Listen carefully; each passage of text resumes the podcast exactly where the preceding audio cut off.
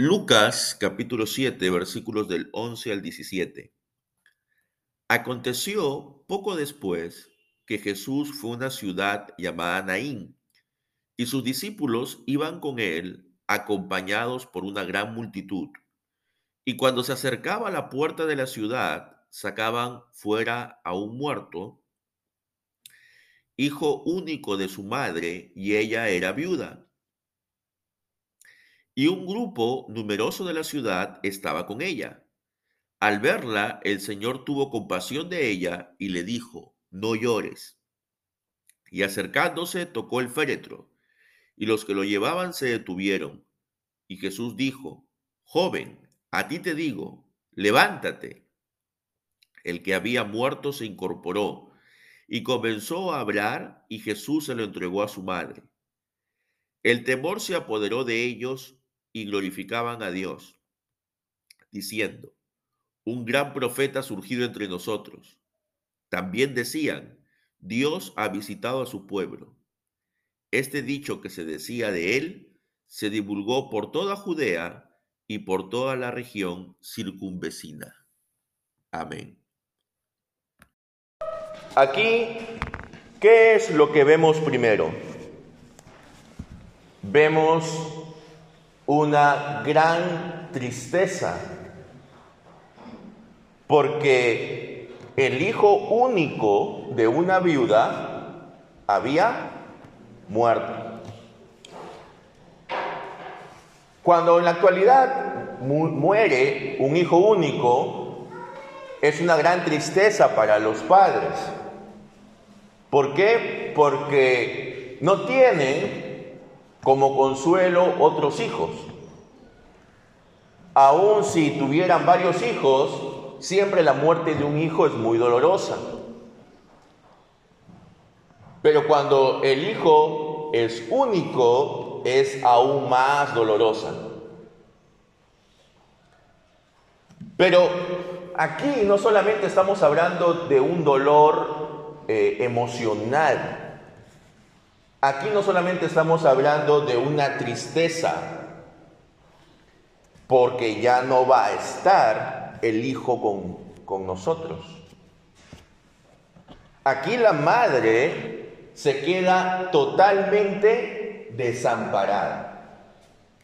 El contexto social de esa época era que en la mayoría de los casos las mujeres dependían económicamente de los varones.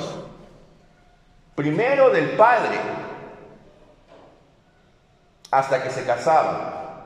Luego que se casaban, dependían del esposo.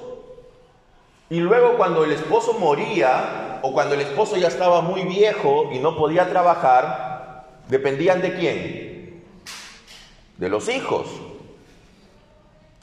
Por lo general, las mujeres no realizaban una actividad económica independiente. Y cuando la realizaban eran actividades menores, que no suponían un ingreso mayor. Entonces, si esta mujer es viuda, no tiene un esposo que le provea, y su único hijo muere, entonces ¿De qué va a vivir esta mujer? Lo más probable es que tendría que mendigar para poder comer. Entonces no solamente es una tristeza porque el hijo único está muriendo, sino que es una tristeza porque ella sabe lo que le espera. Le espera un futuro muy sombrío,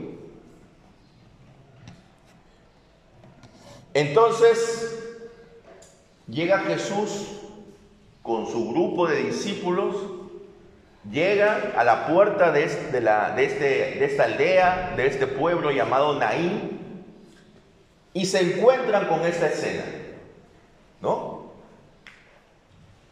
Están en un cortejo fúnebre, en esa época tenían que recorrer todo el pueblo con el cortejo, con el féretro, que no era un ataúd como es ahora, sino era simplemente una camilla en la cual se ponía el cuerpo envuelto en un lienzo. Y así el cortejo iba por todo el pueblo. Y conforme pasaba por las calles del pueblo, se esperaba que la gente saliera de sus casas y se unieran al cortejo. Y cada vez el cortejo se hacía más grande hasta que llegasen al lugar donde lo iban a enterrar. Y adelante del cortejo, por lo general, iban unas plañideras. ¿Quiénes eran las plañideras? Eran mujeres que les pagaban para que lloren, para que den grandes gritos de dolor. Entonces era todo un espectáculo doliente el que se podía ver allí. La situación de por sí era tremendamente triste porque una mujer se estaba quedando sin su única compañía y sin su único sustento. Y entonces, al ver esa miseria, Jesús, ¿qué, ¿qué, pasó con Jesús? Tuvo compasión de esta mujer. Ya hemos visto la compasión de Jesús en el sermón de la semana pasada, cuando Él sana a distancia a quién? Al siervo, al esclavo del centurión romano. Él da su misericordia a un agente que no pertenece al pueblo de Israel. Extiende su misericordia a todos. Pero aquí hay algo importante. Jesús no necesita que la mujer le pida que actúe. Él actúa por iniciativa propia. Y aquí hay algo, hermanos, que debemos tener en cuenta. Muchas veces cuando nosotros ejercemos misericordia hacia otra persona, es porque la otra persona nos lo ha pedido. Quizás no directamente a nosotros, pero digamos que ha hecho un pedido general. Y estamos esperando de que la persona nos pida o que la persona haga un pedido general para ayudarle.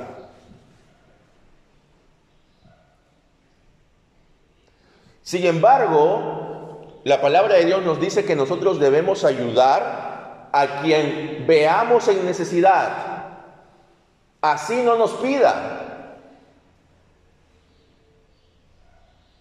Porque a veces hay personas que no nos van a pedir, ya sea por vergüenza o ya sea por orgullo, porque no quieren recibir ninguna ayuda, sin embargo, es nuestra labor como cristianos el ayudar. Por eso, hermanos, tenemos que ver, evaluar a quién ayudamos también. Porque a veces podría ser que hay una persona o hay una familia que tiene más necesidad que otra. Pero como la familia que tiene más necesidad no ha pedido, y la otra, que aunque tiene necesidad también, tiene menos, si pide, entonces ¿a quién le damos ayuda? A la que pide, ¿verdad? Pero eso no debe ser así. Nosotros tenemos que evaluar y ver realmente cuál es la necesidad de la gente y en base a eso ayudar.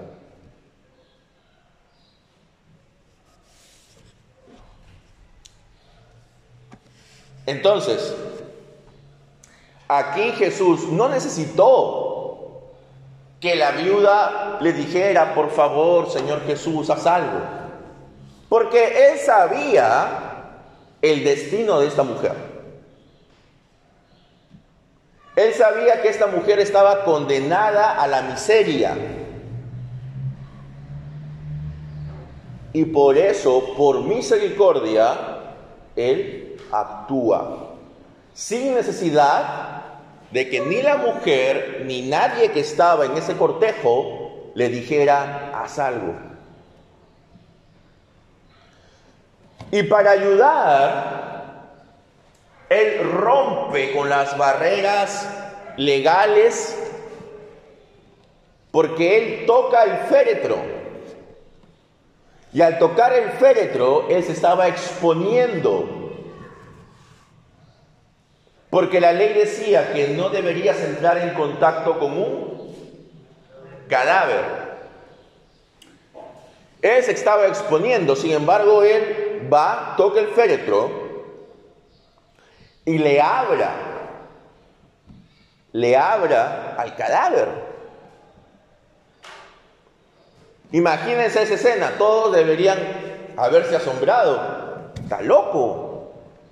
¿Qué está haciendo este hombre? Le está hablando a un cadáver.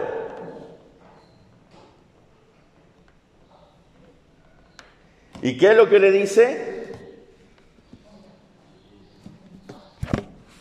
Joven, a ti te digo, levántate. Entonces, el que había muerto se incorporó y comenzó a hablar. En ese momento todas sus funciones vitales volvieron. E inmediatamente dice que empezó a hablar. Solamente, como sabía el pueblo de Dios, solamente un gran profeta era capaz de eso. En la primera lectura que hemos tenido, hemos visto a un gran hombre de Dios haciendo algo similar. ¿Quién fue? Elías, ¿verdad? Y también Elías sana al hijo de una viuda. Entonces, aquí vemos cómo la compasión y la misericordia actúan en beneficio de esta mujer. Y luego viene la maravilla, la acción del poder de Dios. Y este joven se, se, sienta, digamos, en su camilla, se incorpora y empieza a hablar. Todos se quedan maravillados y glorificaban a Dios. Tuvieron miedo, por supuesto, porque ¿Qué ocurriría si usted ve a una persona, a un cadáver que de pronto se incorpora y empieza a hablar? Sentiría miedo, ¿no? Probablemente algunos de ustedes se habrían ido corriendo. Y glorificaban a Dios diciendo, un gran profeta se ha levantado entre nosotros. Dios ha visitado a su pueblo Dios ha tenido misericordia de su pueblo. Así como en los relatos que nosotros leemos los sábados en la sinagoga, decían estos hombres, de Elías, de Eliseo, que habían resucitado a personas, esto lo hemos presenciado. Y esto es síntoma de que Dios no ha abandonado a su pueblo elegido, sino que le ha provisto de un gran profeta. Probablemente se estarían refiriendo al profeta que fue predicho por Moisés y que está en Deuteronomio 18:15. Entonces, allí en Deuteronomio 18:15 dice lo siguiente: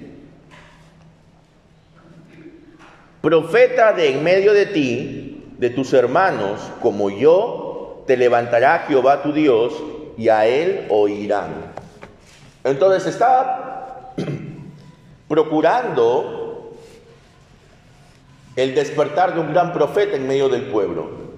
Y posiblemente los pobladores de Naín identificaron a Jesús como ese gran profeta. Y es cierto, Jesús fue un gran profeta, pero fue algo más. Fue y es el Hijo de Dios. Y se extendió la fama de él por toda Judea, es decir, por todo el país y por toda la región de alrededor, porque ya obviamente el resucitar a una persona, eso ya está en otro nivel, ¿verdad? Quizás algunos podían hacer milagros de sanidad, pero el resucitar a una persona era algo que muy pocos habían hecho en la historia.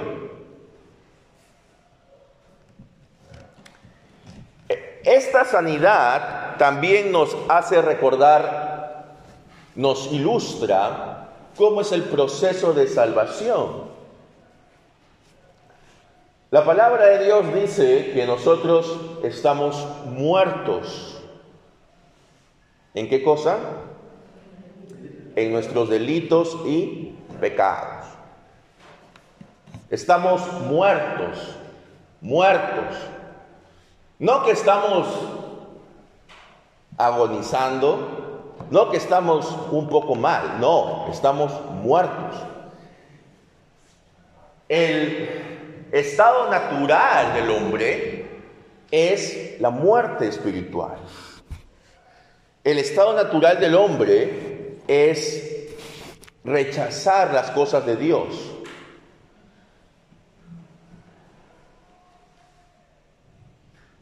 El hombre de forma natural no quiere escuchar de Dios.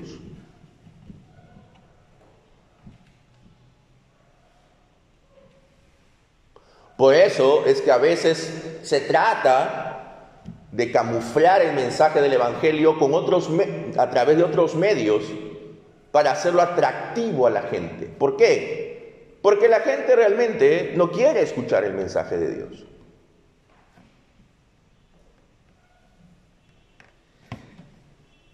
porque estamos muertos en nuestros delitos y pecados. Para que nosotros podamos tener la disposición de escuchar el mensaje y tomar por fe lo que ese mensaje dice para nosotros, ¿qué tenemos que tener? Tenemos que tener el Espíritu Santo. Es el Espíritu Santo el que nos trae de la muerte a la vida, espiritualmente hablando. Nadie que no tenga el Espíritu Santo puede hacer una profesión de fe sincera y permanente.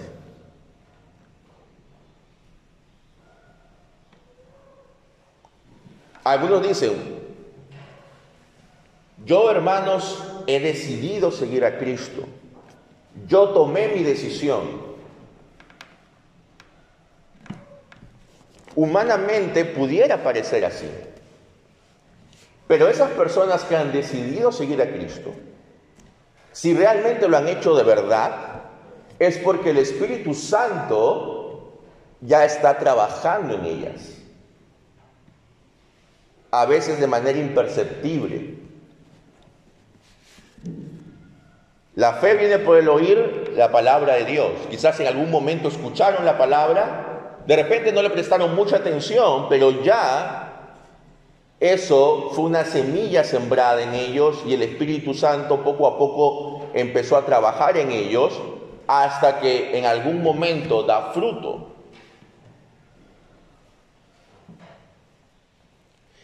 Entonces, lo que nosotros debemos entender es que así como este joven estaba muerto y Jesús lo levantó hacia la vida, así también nosotros habíamos estado muertos.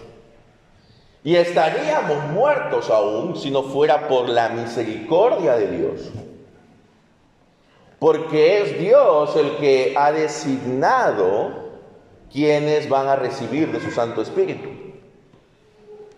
Todo lo que nosotros tenemos, empezando por la salvación, que es el regalo más grande que Dios nos ha hecho, todo lo que nosotros tenemos es por gracia de Dios, por iniciativa de Dios. No porque nosotros seamos buenos, ni porque seamos más santos que otros, sino porque Dios así lo ha querido, en su infinita soberanía y voluntad. Y nosotros lo que tenemos que hacer es recibir esa gracia y compartirla con otros. Debemos ser conscientes de que no hay nada que nosotros podamos hacer para completar la redención que ya tenemos en Cristo. Lo único que tenemos que hacer es apropiarnos por fe de esa obra de Cristo para nosotros. Debemos gozarnos en que el Señor ha provisto todo ya.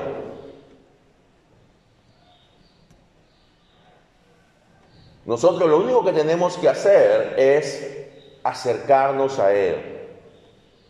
Y debemos pedir que nos llene de su Santo Espíritu para que podamos hacerlo.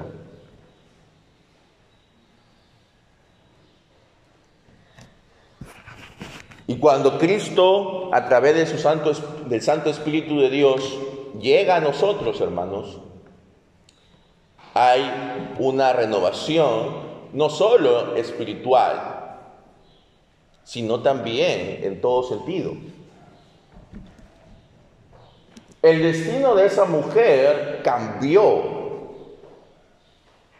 Ella estaba yendo hacia un periodo muy diferente, muy triste en su vida.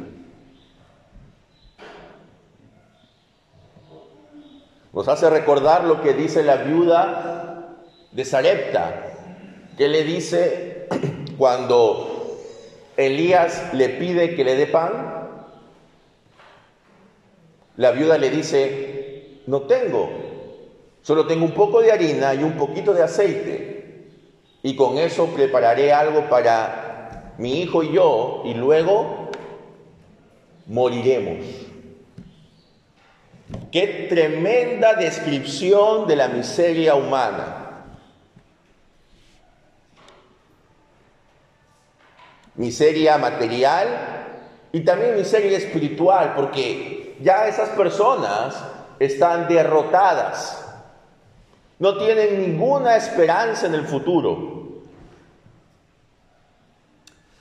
Pero Dios, a través del profeta Elías, llegó a ellas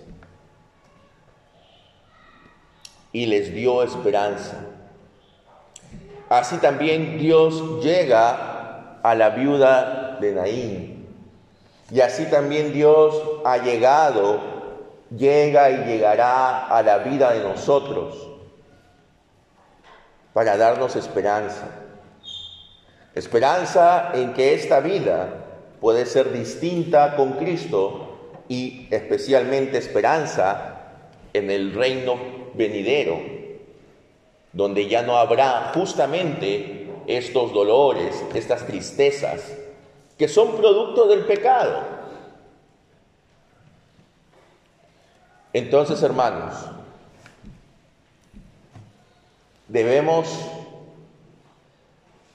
tener en cuenta que la miseria forma parte de este mundo caído, pero a pesar de la miseria en la que podamos estar, nunca perdamos la esperanza y la fe en que Dios puede actuar. Mostremos compasión a aquellos que tengan más necesidades que nosotros. A veces pareciera que yo soy el más pobre de todos, ¿no? Y recuerdan este poema donde había una persona que se lamentaba de su situación y estaba comiendo y decía, ¿habrá alguien más pobre y triste que yo? Y luego atrás venía una persona que recogía del suelo las obras que él estaba dejando. Entonces sí, es cierto, aunque nosotros podamos etiquetarnos como personas sin recursos, en la mayoría de los casos va a haber alguien que esté peor que nosotros. Y a ese alguien que esté peor que nosotros, nosotros debemos mostrarle misericordia. No porque nos lo pida, no porque lo merezca, sino porque vemos cuál es su situación. ¿Y a quiénes debemos mostrar misericordia en primer lugar? La carta a los Gálatas nos dice claramente, Gálatas capítulo 6, versículo 10, dice, así que según tengamos oportunidad, hagamos el bien a todos y mayormente a los de la familia de la fe. Si tenemos dos personas con mucha necesidad, uno es creyente y el otro no, ¿a quién debemos ayudar? Al creyente. Esto es lo que dice la palabra de Dios. Puede sonar discriminador, puede sonar un poco arbitrario, pero es lo que dice la palabra de Dios. Porque tampoco tenemos dinero para ayudar a todos, ¿verdad? Entonces debemos priorizar nuestra ayuda a los creyentes, lo cual no significa que no ayudemos a otros. Dice que debemos principalmente ayudar a los de la familia de la fe. No dice exclusivamente. Entonces debemos mostrar misericordia a quienes necesiten, aun si no nos piden. Y por último, debemos, hermanos, asombrarnos de las maravillas que el Señor hace. Algunos podrían decir, pero yo no veo ninguna maravilla que el Señor haya hecho. Tengo 50, 60, 70 años y no he visto, no he sido testigo de ningún milagro. Pero, ¿cuál es el milagro más grande que alguien puede ver? No es que un cojo pueda caminar correctamente. Es de que una vida que estaba siendo dirigida hacia la muerte eterna haya sido cambiada y ahora se dirija hacia la vida eterna. Es la transformación de una persona, la renovación de su mente.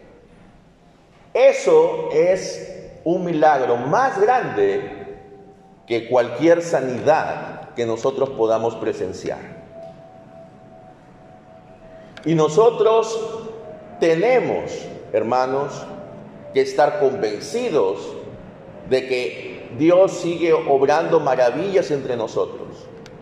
Y sí, Dios puede sanar también sobrenaturalmente a quien Él quiera. Él sigue actuando. Él es soberano sobre su creación. Pero principalmente Dios sigue transformando a las personas. Si tú piensas que aún no has sido transformado por el Espíritu Santo, entonces pide a Dios que Él te dé de su Espíritu, que te dé el regalo de la fe, para que así puedas acercarte y contemplar las maravillas de Dios y puedas decir de que Dios también te ha visitado. Amén.